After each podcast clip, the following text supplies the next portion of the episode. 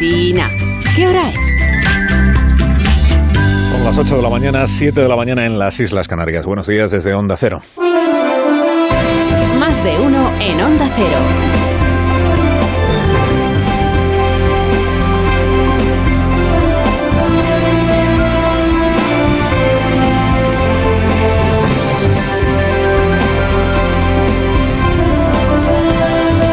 Están, bienvenidos a una nueva mañana de radio. Estrenamos el octavo día de noviembre del año 2022. ¿En qué se parecen Manuel Hernández, líder de la Asociación de Transportistas Plataforma, y el secretario general de las Naciones Unidas, Antonio Guterres? Pues en que los dos proclamaron ayer que el tiempo se acaba. And the clock is ticking. We are in the fight of our lives and we are losing. El, el, reloj está haciendo, está ticking, el reloj está haciendo tic-tac, tic-tac, tic-tac. Estamos en la batalla, en la lucha de nuestras vidas. Y la estamos perdiendo, decía ayer Guterres. El reloj corre, que nos quedamos sin tiempo. Porque las temperaturas siguen subiendo y porque el cambio climático es irreversible. We are on a highway to climate hell with our foot still on the accelerator. Estamos en la autopista hacia el infierno y no levantamos el pie del acelerador se ha ido especializando Antonio Guterres en estas frases eh, categóricas, estas frases drásticas que pronuncian cada cumbre del clima. Se ha ido especializando en este papel de profeta que advierte de que nos estamos condenando mientras los gobernantes se reúnen para sacar pecho por lo mucho que todos están poniendo de su parte. El, el riesgo en el que uno incurre cuando va de profeta año tras año es que van pasando los años y parece que sus mensajes no terminan de, de calar, porque si tiene que repetirlos bueno, la autopista hacia el infierno que seguimos recorriendo, dice Antonio Guterres. Pues en esto también se parece al líder de plataforma, esta organización de transportistas, en ver, digamos, la carretera como un infierno para quienes la trabajan, para los camioneros, que este es el mensaje que vuelve a emitir esta asociación de transportistas, que hemos contado que integran autónomos, pequeñas empresas, en puertas de la nueva huelga que si nada cambia van a iniciar la madrugada del próximo lunes. Insisten en la falta de rentabilidad que tienen hoy los portes. Estamos suprimiendo costes del vehículo, no podemos cambiar nuestros camiones, estamos pagando un 40% menos de salario a nuestros conductores, estamos poniendo neumáticos que son un riesgo en la carretera porque no son de calidad, pero no podemos poner neumáticos como corresponde. Los motivos que alega esta asociación para llamar de nuevo a parar, ocho meses después, a parar el transporte de mercancías por carretera, los motivos son en realidad los mismos que se alegaban en marzo, pero con la diferencia de que en marzo se reclamaban cambios legales que acabaran con el trabajo a pérdidas o con la, la, labor que realizan muchos transportistas de cargar y descargar los camiones cuando en, en, rigor no les corresponde.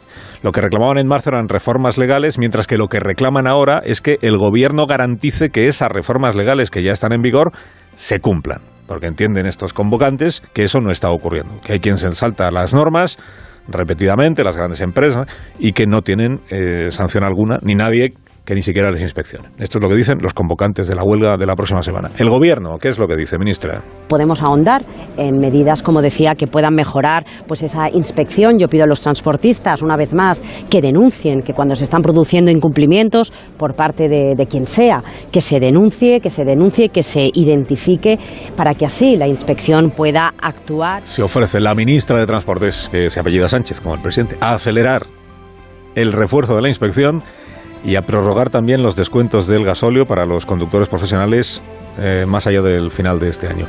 Hombre, está escarmentado el gobierno de lo que le pasó en marzo, es verdad, y está escarmentada la ministra. Está escarmentado porque minusvaloró la, el músculo, la capacidad de, de parar el país de esta asociación y porque después de decir no es interlocutor, no es interlocutor, no es interlocutor el tal Hernández, al final se tuvo que sentar con él a hablar de estas cosas. Bueno, escarmentada como está, digo, la ministra esta vez no se cierra a hablar con los de plataforma, aunque sigan sin formar parte del Comité Nacional del Transporte. Pide a la ministra responsabilidad y pide que la huelga se desconvoque. A día de hoy no parece. Pero veremos de aquí al lunes qué es lo que sucede. A día de hoy no parece que plataforma esté por desconvocar nada. Probable que Yolanda Díaz se sienta como Joan Fontaine en, en Rebeca, compitiendo todo el tiempo con un fantasma.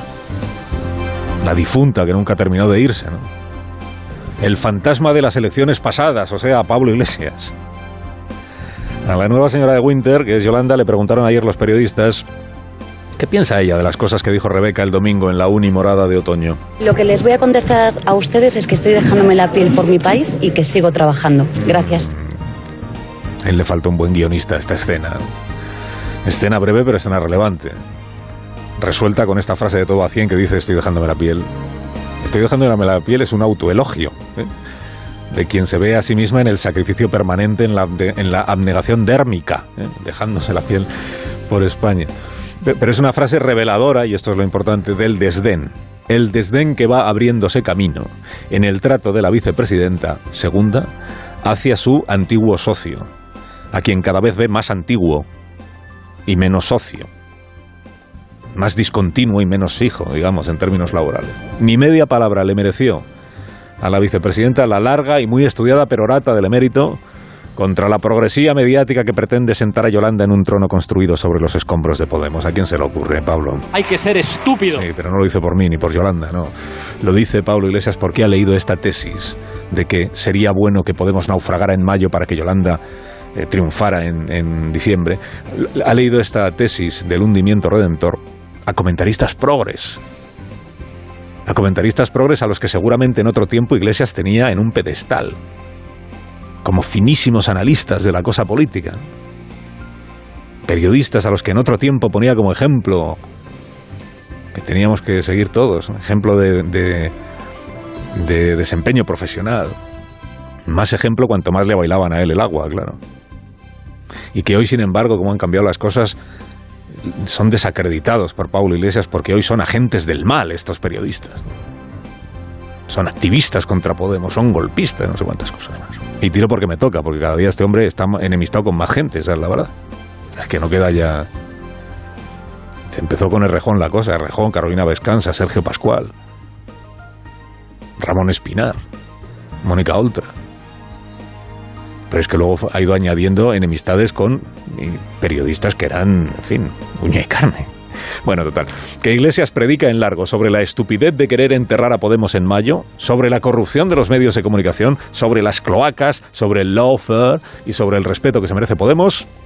Y Joan Fontaine, ni caso. Estoy dejándome la piel por mi país y sigo trabajando. Gracias. Desollada, eso, de nada. Desollada, pero trabajando, dice la vicepresidenta. Que a estas alturas ya ha tenido tiempo de darse cuenta, claro, de que Iglesias en realidad no quiso ungirla con G, sino uncirla con C. Lo que cambia una letra. Ella sigue trabajando en sus cosas, ya contamos ayer aquí, que no son exactamente las de Podemos.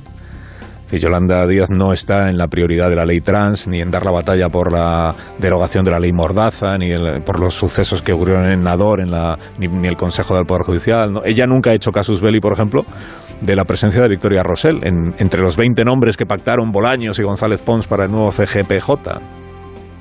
Que por cierto, mención aparte merece el diputado morado Sánchez Serna, que ayer se quedó en su paz después de decir que el respeto este que está exigiendo Podemos consiste, por ejemplo, en que no le cuestionen a Victoria Rosell como su representante en el Consejo General del Poder Judicial. No es respetar a Podemos que, por ejemplo, el Partido Popular intentara vetar a la representante de Podemos, a Vicky Rosell, del Consejo General del Poder Judicial. Representante.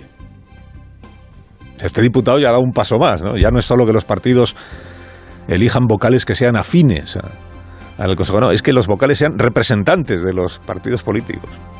Es nuestra representante, ¿por qué no, ¿cómo no va a estar en la lista? Desde que Iglesias defendió que los telediarios se confeccionen por cuotas de partidos, ¿no? ¿Cuántos diputados tienes? ¿Cuántos minutos te tocan? Aquí el personal ya ha perdido el pudor. Bueno, hay quien pierde el pudor y hay quien pierde el norte en su afán por batir cada día su propio récord de acusaciones a Pedro Sánchez. Isabel Díaz Ayuso, presidenta de la Comunidad de Madrid, presidenta de una comunidad autónoma, ¿eh? se permitió ayer afirmar que el presidente del gobierno quiere encarcelar a la oposición como en las dictaduras. Sánchez se ha convertido en el Le Pen de la izquierda europea. Y Europa no da crédito con lo que está haciendo, está echado al monte. Este mismo fin de semana ya desafiaba a Europa. Es insensato lo que pretende hacer este gobierno y es perpetuarse en todas las instituciones, blindar a los suyos y tener a la oposición en la cárcel como en Nicaragua. Eso es lo que están pretendiendo. A la oposición al cuello, que es lo que le están haciendo al señor Fijo. Al cuello, que ni siquiera le permiten tener su trabajo y su papel como líder de la oposición. Porque es un gobierno totalmente autoritario autoritario. Hay que destrozar a la oposición porque, como en las dictaduras, no puede haber ni siquiera oposición. Todos los medios, la televisión española, eh, todos los organismos, todo tiene que estar a mi entera disposición. Hay que matar también a la oposición porque yo me he de perpetuar. En dos entrevistas, por la mañana en Telecinco, por la tarde en el diario La Razón, la señora Díaz Ayuso insistió en esta idea de que el, el presidente Sánchez quiere encarcelar a la oposición como en Nicaragua, como en las dictaduras. También atribuyó a Pedro Sánchez un plan para acabar con el rey Felipe y traer a España la Tercera República.